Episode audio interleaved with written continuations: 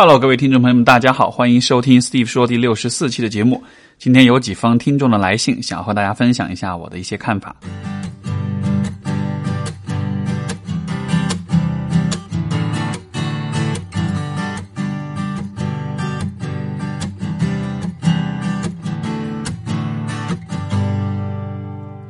我们的第一封信来自老苗子，他说：“啊、这篇文章的主人公不是我，而是我的一个学生。我的疑惑是该用什么办法、什么方法去帮他？”啊、老苗子说：“我是一个平面设计师，在新加坡独居啊、独自工作生活，平常会兼职做绘画老师。学生多数是从从中国来的二代移民或者从小在这边求学的青少年。”我自身没有任何心理学背景或者教育心理学基础，只凭着我对自啊、自己对自我内心剖析的那一点经历，已经以及听节目得到的一些知识来面对这帮熊孩子。主人公简称 R，啊，十四岁女孩，典型的宅女，平时不是打游戏就是看 YouTube 或者动画。八岁的时候随父母从中国来新加坡上学，和父母整天剑整天剑拔弩张的，就读一间国际学校，平时的思想相对开化一些。起初，他母亲逼他来上绘画课。刚见到他呃的时候，一脸不屑，明显不愿意来画画。他妈妈硬说他喜欢，说他有天赋。可是接触下来，明显觉得他很抵触，什么都不想画。所以我为了完成我的工作，和他交谈了很久，发现他十分痛恨他的父母，甚至有些极端的想法。可能我和他有些相似的地方，所以在聆听和理解他的过程中，让他逐渐对我敞开了心扉。我发现他是个很矛盾的人，他认为自己有抑郁症，常常想死，也很想用极端的方式杀杀了自己的父母。我尝啊、我尝试告诉他，人的内心是会有一些矛盾的心理，这是正常的，尤其是他这个年纪。可是他似乎沉浸在一种自我堕落当中。当然，我对这种堕落是没有偏见的，因为我把它当成成长过程中对价值观的某种见解。他还那么年轻，以后也许会改变想法。儿的父母在他小时候常常生气打骂他，并且他的父母啊、他的母亲是个非常急功近利的人。我接触不深，但是几次交谈当中可以感觉到他母亲的控制欲和好胜心。比如儿小时候弹钢琴弹得好，他母亲就希望他能够成为钢琴家，一直逼他，所以到现在他看到钢琴是厌恶的。所以我认为儿的心里有这样的想法和他父母有很大原因。我原本把这当做中二少女成长过程中的必经之路，每次都尽量用开放的心态去听她倾诉，尽量不要太干预，就当个知心大姐姐。直到最近，儿放暑假回了，回来后就没去上学了。两个月过去了，天天在家打游戏。而父母没辙了，没收了电脑，他就整天在家躺闲鱼。他妈妈知道他什么都愿意和我说，就叫我到他家里和他聊聊，劝他去上学。我今天去了，发现他的精神状态非常好，眉飞色舞的和我说着漫画里那些话题。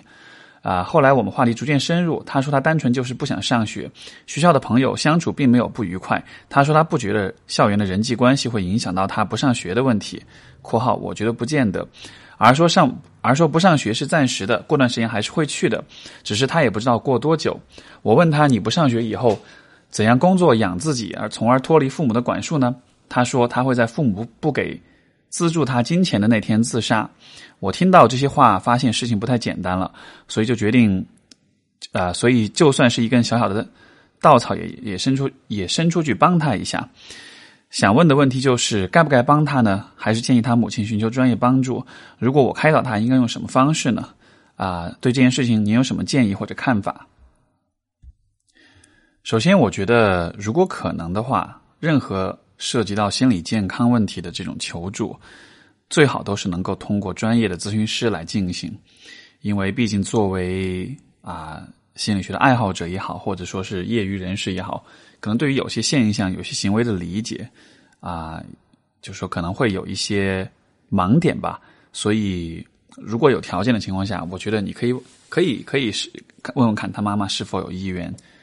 去做这个青少年这方面的心理学方面的一些咨询。然后，那我们如果假设那条路是走不通的，或者暂时走不通，我们如果假设是你要去继续和他去帮忙，去开导他的话，我觉得你自己首先得想清楚一个问题，这个也是很多朋友如果身边有一些需要你去帮助的一些人的话，我觉得你需要想清楚的问题就是，你愿意帮这个人到什么程度？因为我的理解是，因为我经常听过一些故事哈，就是说听自己的闺蜜倾诉啦，分手之后很难过呀，或者是其他一些不开心的事情，有的时候这种倾诉反而会成为一种负担，会成为一种啊一种压力，就是你不得不去听她讲很多东西，而且讲完之后对你自己也会有影响，啊，对你的情绪啊也会有这种卷入的感觉，然后包括在时间上可能会造成一些负担，所以我觉得对于啊想要去帮助别人的人来说，因为你看像在咨询的过程中，为什么我们会有这样一个设置，就是。每一次咨询是，比如说五十五分钟或者是六十分钟这样的，然后在咨询之外是不能有双重关系的。这样的一些设置，其实一定程度上也是在保护咨询师，让他的工作的这个范围和界限画的比较清楚一些。如果说你想一个咨询师可以随时跟来访者发微信沟通聊天，那么生活中的任何时候，即使是在业余的时间，来访者都有可能来找他，对吧？那。朋友之间相处，或者说是像老苗子跟你的学生去相处的时候，因为没有这样的界限存在，所以说，如果你决定去帮助一个人的话，你就有可能受到过多的影响。那么，我觉得，如果你决定要去帮他的话，你首先应该把这个界限先设定好。当然，我理解可能生日常生活中的这种人际关系要设定界限可能会比较困难一些，所以说可能最好还是专业帮助，对吧？如果不是专业帮助，你自己也应该设定一个界限。比如说，你愿意帮他的话，在什么情况下去帮他？什么事情你是愿意去帮的？什么事情你是，或者说到了什么样一个情况之下，你会认为你没有办法再帮他？这个要和他妈妈啊明确，包括也让他妈妈明白说，你不能成为那个他唯一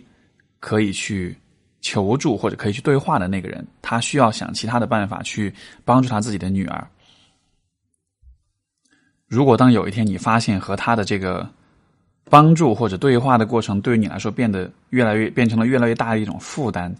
我觉得你需要很诚实的、很直白的把这样的一个感受讲出来。包括如果其他听众，如果你去帮助你的朋友去聆听他们，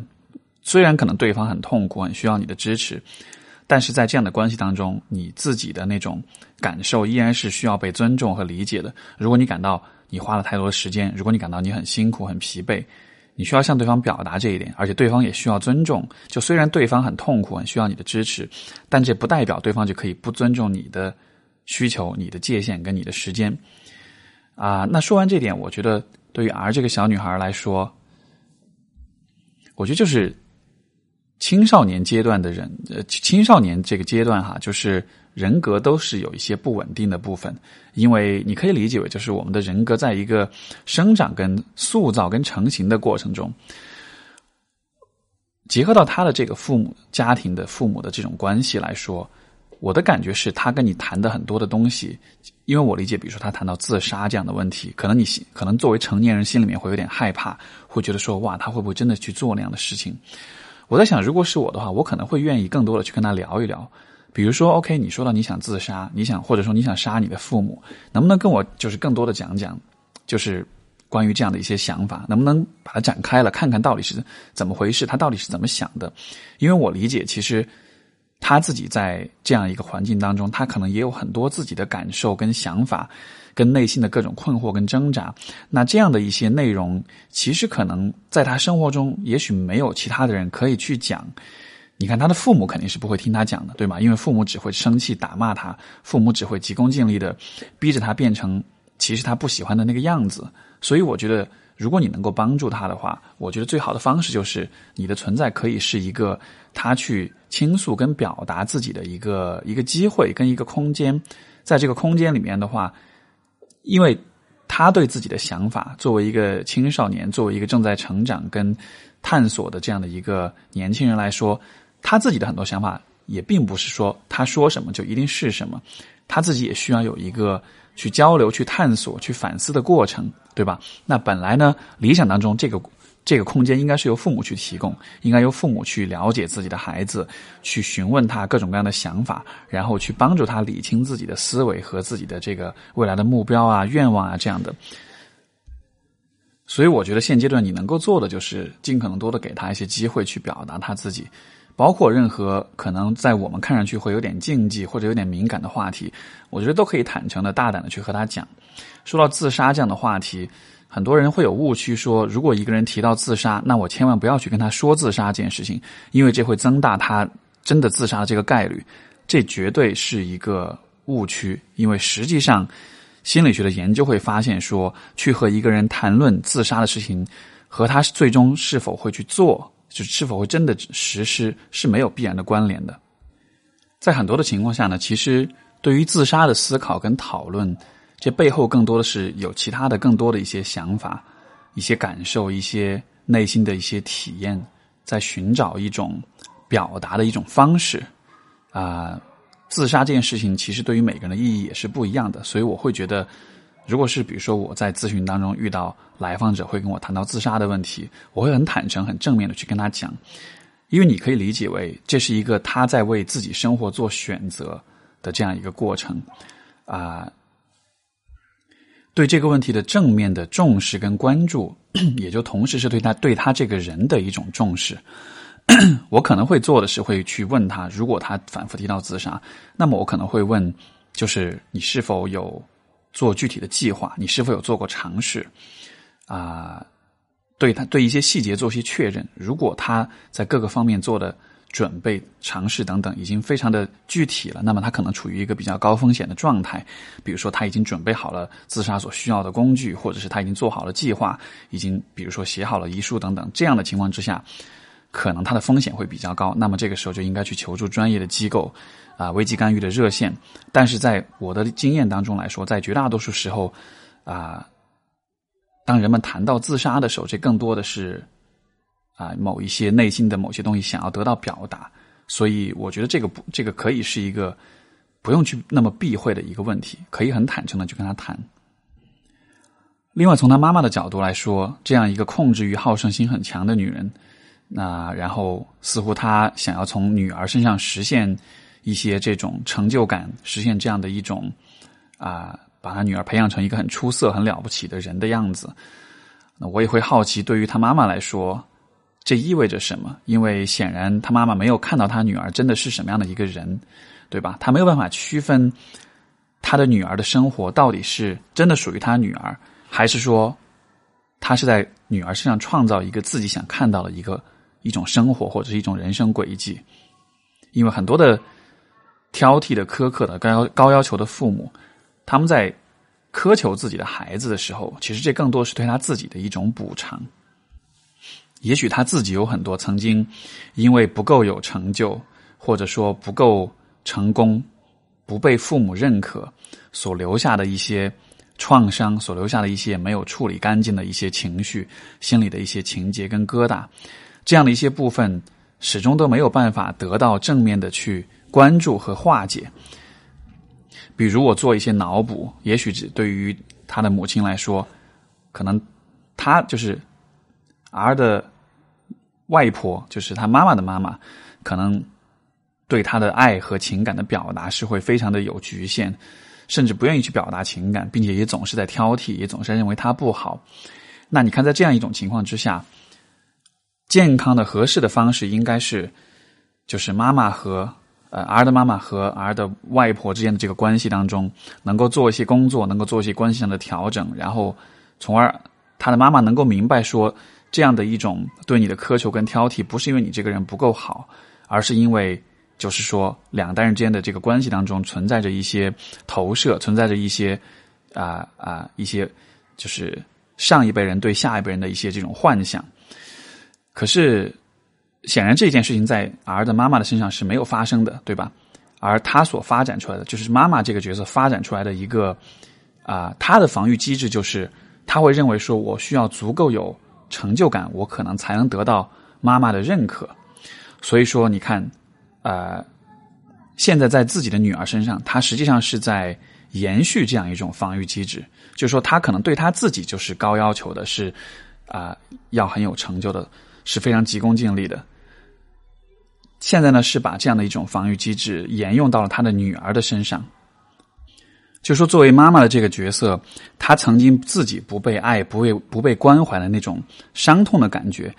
她处理的方式是说：我一定要变得更有成就，这样子我才能够被爱。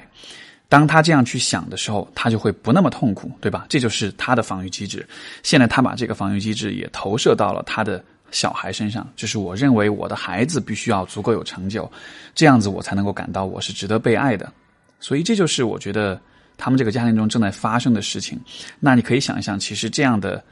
家庭关系是会把这种问题一代一代的传下去的，因为到了。也许儿长大了以后，他可能也会有类似的这种感受，就是从小我母亲对我一直都是不够认可，是不够爱、不够关怀的，而他一直又在强调我应该更有成就，应该更成功，所以可能他也慢慢的会走上那条急功近利的想要变成一个成功的人这样的一条路。那至于为什么他会说不愿意上学，然后躺在家里面啊？不愿意跟别人相处这样一些问题呢，我我还是会理解为说人就是其实这是我老是会说的一个观点哈，就是人心都是很诚实，都是很坦诚的。如果你现在的生活，你现在的方向不是你自己真心喜欢的，你可能可以混，但是你肯定不会很有动力。如果你的生活不是你想要的，那么在这个生活当中，你就会过得非常消极，非常的抑郁，非常的空虚，非常的不开心，你就会有各种各样的问题的存在。所以，某种程度上，我会把 R 线的所有的这些表现看成是，相当于是他在抗议，他在用这样的方式，试图和他母亲在争夺他自己生活的这种控制权。因为这样一个控制欲强、好胜心强的母亲，在很大程度上已经控制了他的生活。当然，作为孩子，我们的生活被父母控制，这可能是一件很常见的事情，对吧？只是说，做父母的话，也要看有些父母是尊重自己孩子的意愿跟想法的，也有些父母是毫不尊重的。那么显然，他的妈妈是属于后者，所以说他所做的所有的这些事情，甚至我会觉得，也许他说到自杀，包括说到杀死他父母，就当他说这些话的时候，他其实真正想要的是，希望能够有自己的独立的选择的权利，对吧？因为自杀是对自己生死的一种选择，可能只有当他想到自杀的时候，才会觉得，OK，这也是这这或许是我能够控制的为数不多的事情之一，所以说。我会把他的所有的这些看上去叛逆的行为，理解为就至少从对生活的掌控的层面来说，我会把他这些叛逆行为理解为是试图在夺回一些掌控，试图在啊重新建立对自己生活的这种把握跟控制的权利。实际上，我也会觉得很多青少年会经历这种所谓的叛逆期哈，这个叛逆期。并不是因为他们真的需要去故意去为了叛逆而叛逆，而是说叛逆期本身其实也是一个人形成自己的观念、想法、思维的这样一个过程。我需要通过叛逆，我才能知道什么事情是我可以去决定、是我可以去把握的，什么事情是在我能力范围之外的，对吧？那么我的理解是，对于他或者说对于很多人来说，需要经历这样一个叛逆的阶段，才能够把自己和父母。把自己的想法感受和父母的想法感受做一个比较清楚的区分，这样的清楚的区分之后，我们才能作为一个独立的成年人去啊继续自己的生活，继续自己的人生。那么，如果再接着这样一个思路再往下说呢，其实又会有另外一个问题，就是理想状态下，小孩子通过叛逆期。经过了青春期，然后成年，然后独立，然后的话就可以有自己的生活，就可以按照自己的方式去做选择。像我记得我有一些来访者，他们都会跟我，他们都会跟我说，就是中学以前的时候都被父母控制的很紧，到了大学一下子放飞自我了，会觉得那是人生中最美好的时间，因为特别自由，想做什么都能做。可是到了大学毕业之后，就这可能是一个比较有中国特色的一个问题啊。到就是到了大学之后，开始工作，开始考虑。成家、考虑生小孩的这样一些问题的时候，因为房价的问题，因为啊生活成本的问题，因为时间的问题，所以说在很大程度上，又还是会需要去寻求父母的支持跟帮助。就是说，其实现在年轻人在社会上立足，完全靠自己还是蛮困难的。很多时候，我们不得不借助于。啊，父母这边的这些资源和帮助，那当和在成年之后，你可能会在比如说大学的阶段或者年轻的时候，你会有一段很属于自己的一个阶段。可是这个阶段一过，当你又需要重新开始和父母来往，依靠他们去帮你带小孩，或者是在经济上、在婚姻上给你做些支持的时候，他们对你的那种影响又会重新回来。然后很多人就会发现自己的很多老毛病又回来了，很多似曾相识的感受又会再出来。其实我觉得在这样的情况之下，就是父母主要的影响或者问题就在于，就是说，其实他们的观念是否一定是错的？我觉得没有绝对对错之分。但是我觉得很多父母对自己孩子最大的影响是在于，他们过多的限制了自己的孩子形成自己独立的思考跟判断，因为他们会对于自己认为对的事情会有很强的、很坚定的这种立场，会认为孩子一定要按照自己的方式来才是对的。然而，这其实是对我们。的生活的可能性是一种很大的局限，而我觉得作为年轻人，作为二十岁、三十岁甚至四十岁的人人来说，生活是一个不断展开的过程。我们必须，我们也啊非常渴望能够不断的发现关于生活的各种各样的可能性，对吧？呃，当人的当人生的可能性被限制、被局限的时候，我们就会感到很痛苦，就会感到抑郁，还会感到绝望，会感到想死。因为你想，人生在什么时候？会有那种我们的生活的可能性被局限，甚至越来越少呢？那就是当你临近死亡的时候，对吧？当你老去，当你临近死亡的时候，那个时候，你的生活的可能性是越来越少的，一扇一扇的门是在不断的关上的。可是你想要让一个人在二十岁、三十岁的时候就体验到这样的感觉，那可能真的是一种生不如死的感觉吧。好的，这个我说的有点扯远了一点哈，但就是这是对。啊，今天老苗子的这封来信的一些回答。我们今天的第二封来信来自呃 Eve，他说：“我是一个二十九岁的北京姑娘，然后一直关注您的知乎专栏和广播节目，也在也在看您的书，对我帮助很大，谢谢您。好，不客气，先回应你。那么有一个情感问题想请教，就是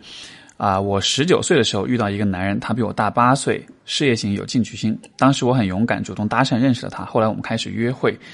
啊。”没有确定关系，渐渐的呢，他和我联系就少了。后来他说，当时感到我和我不是一路人，那时我比较叛逆，不太接地气。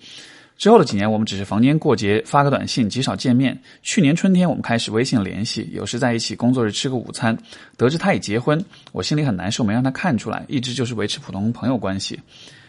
去年十一月，他无意间提到他离婚了，结婚只有半年就离了。他说离婚原因包括生活习惯差异大，双方父母介入。啊，矛盾增加等等，没过多久我就向他表示了好感。今年元旦的时候，在我的主动下确定了恋爱关系。交往到现在，我一直感觉他在感情和个人空间上有所保留，也很少主动约我啊联系我约我见面，一直都是我主动。他没有带我见过任何朋友，也不愿意见我的朋友。期间我情绪起伏较大，到现在已经可以比较好的控制自己的情绪，坦诚理性的和他对谈。他说他是因为上一次失败的婚姻。对感情的对感情和婚姻本身产生了怀疑，也没办法给我个承诺或者说时间节点，也说上一次他很受伤，如果再失败一次，恐怕以后就不会恋爱了。我们也理性的讨论了婚姻的必要性等相关话题。我之前没有想过这么本质的问题，现在受到他的影响，我开始重新思考之前的认识和以后想要的生活。理性上我同意他的一些看法，而感性上我始终还是想要结婚这一行为带来的稳定感和安全感。尽管我深知也同意有一部分安全感是自己给的。现在我在这两种思绪中摇摆纠结，不知道自己想要什么，也不知道现在该怎么办。我曾经试啊，我曾试过无数次放弃，但我太喜欢他了。我们在一起非常快乐，很多方面契合啊。现在和他的相处中，我容易带出怨气。我一方面觉得自己伤心委屈，觉得前路艰难；另一方面又责怪自己用这种方式给他压力，没考虑到他的心情。请问 Steve 老师，我现在啊，现在这样的情况，我能怎好的？怎样能够更好的调节自己？该怎么做能使我自己开心呢？我想科普一个概念哈，叫做自我分化程度。什么意思呢？自我分化程度在是一个心理学里面的概念，它指的就是说，就是我们内在层面分辨理智与情感的能力，以及在人际关系层面分辨自己与他人的能力。那当然，这个概念本身，我觉得就是大家如果不是学心理学，你不需要去太多研究这个概念，但是。自我分化的程度有一个很重要的方向，就是说，它是在人际关系的层面，它是一种分辨自我和他人的能力。这个怎么理解呢？我举个特别常见的例子，很多人都会有共鸣，就是，比如说，如果小时候你爸妈经常吵架，然后你跟你妈的关系比较近，然后你妈会经常在你面前说你爸特别不好，对吧？然后你妈对你爸那种特别恨、特别讨厌的那种情绪。然后就是他经常会向你表达这样的情绪的话，时间久了之后，你就发现你对你爸也特别的恨，也特别的讨厌他。然后，但是问题就在于，这种感觉真的是你自己的感觉吗？因为实际上，你看，像我有些很很很多来访者会跟我讲，就是他们长大了之后发现，其实我并没有恨我那么那么的恨我爸，其实更多的我对他那种恨，更多是因为我受我妈的影响，对吧？所以你看，在小时候我们的自我分化的程度比较低，这种情况之下，我们对于某一些事物或者某一个人的感受，就有可能是来自别人。但是我们没有办法区分，这到底是我们自己的感受，还是别人的这种影响？我们会无法区分在人际关系里，自我和他人之间这样一种区分。那么，同样的问题就是放在 Eve 的这封信，你这样的一个故事当中，这其实也是我觉得很多人在情感当中会有的一个共通的问题哈，就是我们都会没有办法区分我对一个人的喜欢和那个人对我的喜欢。很多时候，当我们很喜欢一个人的时候，我们就会把这种喜欢的感觉套用到对方的身上去，会假设对方也是对我们是有差不多程度的喜欢的。但实际上，这就是我没法区分自我和别人的这样的一个问题。就这就是一个涉及到自我分化程度的一个问题。对于自我分化程度比较低的人来说，他们会没有办法区分，就是我对别人的这种感受和别人对我的感受之间的这种差异。他们会默认或者说会本能的认为这是同一件事情。那么，在呃这一封信当中提到这个故事里面，我看到就是这样一个状况，就是因为你很喜欢这个男人，所以说你也很主动的在这个关系当中去做很多的事情，所以好像你就会假设他是和你是在同一个频道上的，他和你在关系当中是在同样的一个节奏上面的。你们提到了婚姻，你们提到了确定关系，你们提到了就是你你已经开始思考所有这一切未来的事情了，可是他现在和你。我的感觉是，压根就不在同一个层面上，甚至我会觉得，他对你的喜欢程度可能就压根就没有那么的喜欢你，但是因为你很喜欢他，所以你好像就直接忽视了这一点，因为你对他的这些期待跟要求，我感觉他的假前提条件应该是他也同样喜欢你，对吧？这样子的话，我们才说得上婚姻的问题，我们才说得上。呃，两个人的关系要如何维持的问题，我们才说说得上很努力的去调和、去磨合、去配合、去沟通，就是所有这一切事情，关系中所有这一切的努力，它的前提应该是两个人对彼此是喜欢的、是在乎的、是有意愿去推进这个关系的。可是我现在看到的状况是，他在和你交往的这个过程中，他的所有的这些表现都是在告诉我们。他对这个关系不是很有兴趣推进，他不是那么的愿意去和你进入一个恋爱，呃，以一个长期关系为导向的、为目标的这样的一种相处当中。甚至就是说，站在男性的角度话，当然这次我只是基于我个人经验的一些分享，就是当一个男人告诉你说他的。婚姻失败造成了一些怀疑，很受伤，或者是再也不会谈恋爱了，怎么样的？就我们也可以把婚姻变成是恋爱啊，就是说，有的男人会说啊，我上一次分手对我伤害很大，打击很大，不啦不啦不啦不啦，会说所有这些东西。当他在说这些话的时候，就是我的反问就是：如果这个男人很喜欢你的话，他会不会说这样的话？如果他觉得你太珍贵了，他特别珍惜你，特别宝贝你的话，他会不会说这样的话？他会不会担心说，如果我说了这种话，对方会离开我，会跑掉，会走掉，对吧？所以说，如果你去反过来想，你站在他是否喜欢你的问题上去看整个这个故事的话，你就会得出一个你可能很难承认，但是你又不得不承认的一个一个结论，就是所有的这些挣扎、这些痛苦。这和你如何调节自己没有特别大的关系，因为现在你所调节的，你所有的这些调节，所有的这些努力，你在做的无非都是希望让一段错的关系变成对的，让一个不那么喜欢你的人变得很喜欢你。在我看来，这是非常非常困难的事情。我以前在网上做过一个在线的课程，叫《如何让男人上心》。这个课程里面，其实核心的思想就是说，如果一个男人对你不主动的话，那就不要对他主动。呃，女生在恋爱里面千万不要自己去主动的去贴。当然，很多人会说，那这个平衡怎么把握呢？我是不是完全不能主动呢？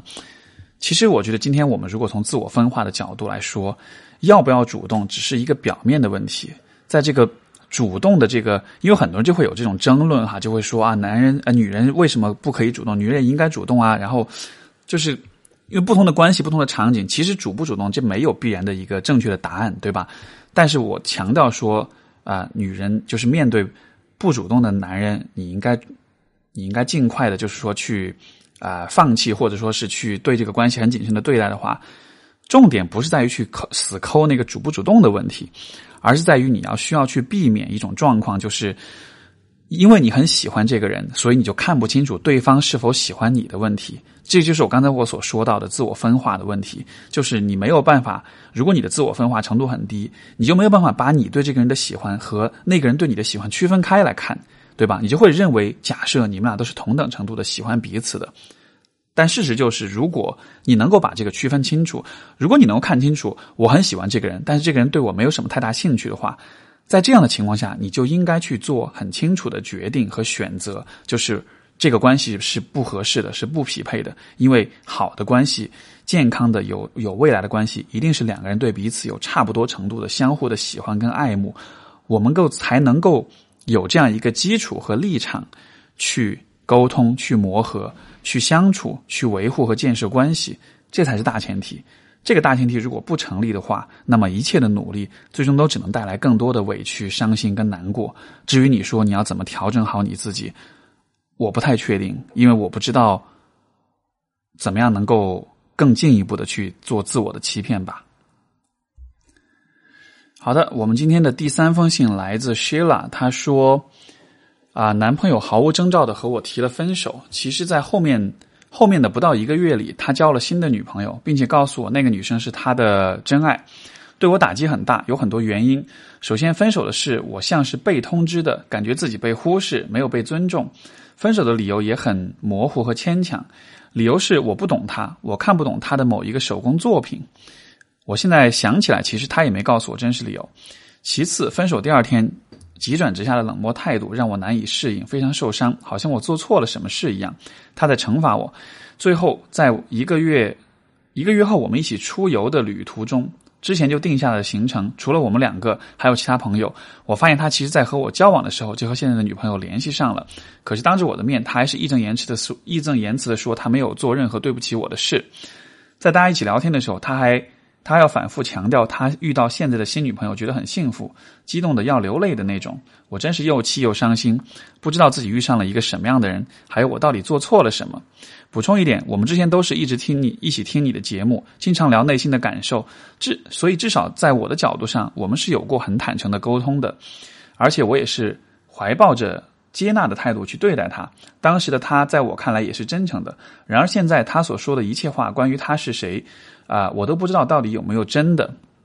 他都不告诉我经常见面的朋友自己的职业是什么。我试图去理解过，没有问出原因，于是就尊重他的想法。目前我的情感支离破碎，信任被极度破坏，正在一个人舔舔舔伤口。也想问问 Steve 老师，第一就是面对这种极度封闭和不坦诚的人，是不是一开始就不应该投入感情？可是这又违背了我的原则，我不想自己是那种看到喜欢的人有问题，为了自己不受伤不受伤就逃开。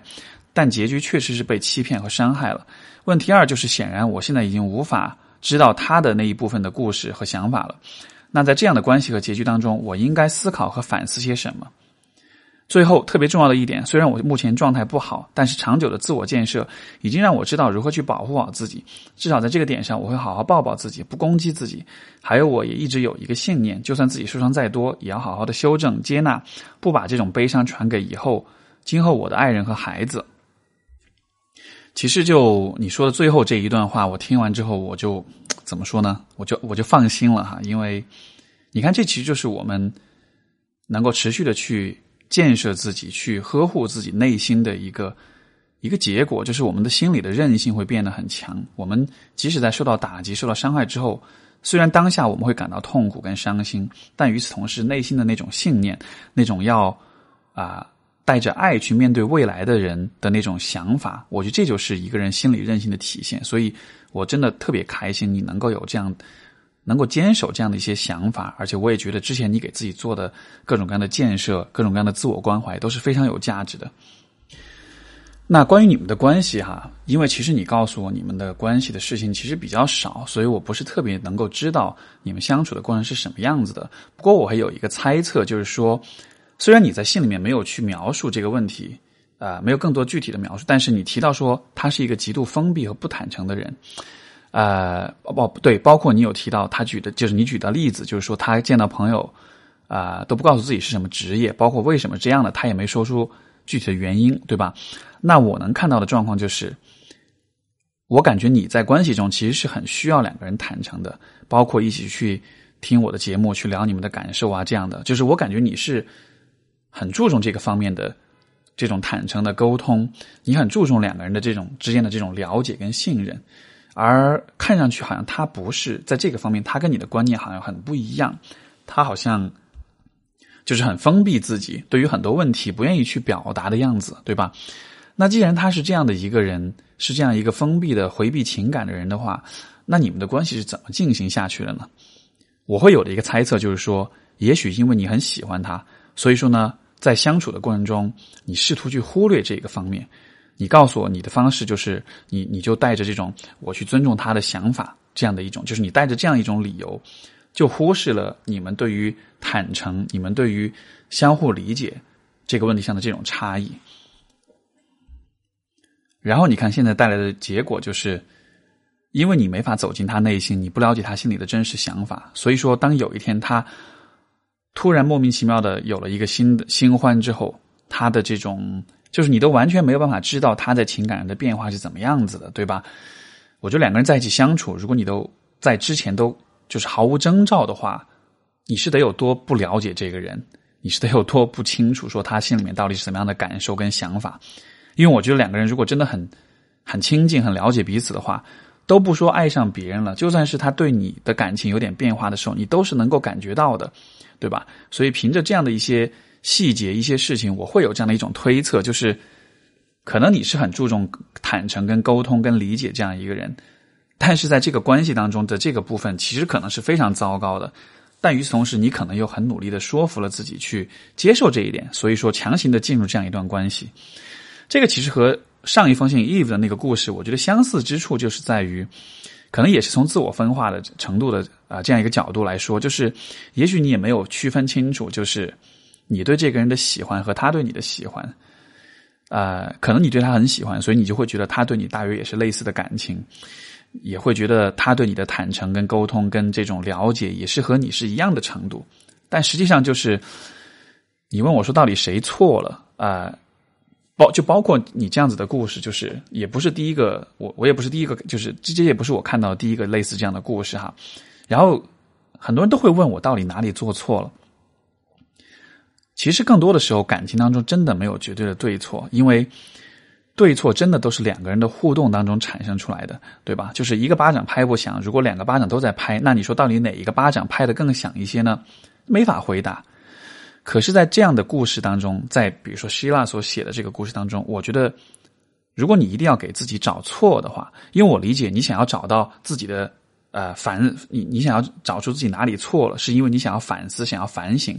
因为你可能自信心上受到打击了，对吧？你可能希望重建自己的自信，所以你需要有一个很清楚的说法，我到底哪里做错了？那如果是这样的话，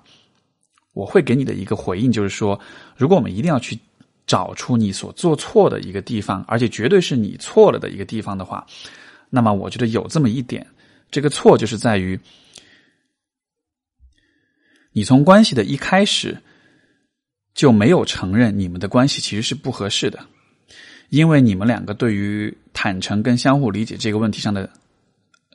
差异是非常大的，而且是不可调和的，这种差异也就决定了你们的关系是不合适的，是错的关系。但是你在你在关系当中自始至终，你好像都没有直面这个问题，你都没有意识到说，其实你的错就是在于你强行的进入一段错误的关系，你后面做了所有的这些努力，都是试图让一个不合适的关系变得合适，但是这些努力都是没有用的，因为这关系本身就是错的，因为你在乎的东西他就是不在乎的，对吧？在这样的一个情况之下，后面发生的所有的事情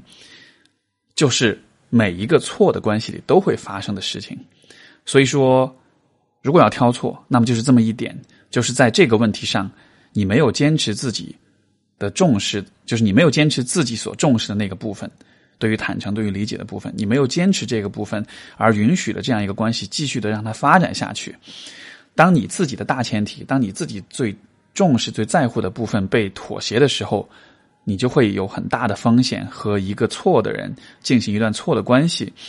而进入关系的过程，就是一个我们去敞开自己内心的过程。内心敞开了之后，如果这个人是那个错的人的话，那么他的回应，他对待你的方式就有可能伤到你，而且这种伤就不是一般的人能够对你的有的那种伤了，因为他走到你内心里面去了。所以他做那么一点点的动作，他稍微戳你一下，你都会很痛，更不要说跟你突然的分手了，对吧？所以我觉得，一方面我觉得很遗憾，就是这关系是这样一个发展的过程。可是另一方面，我觉得。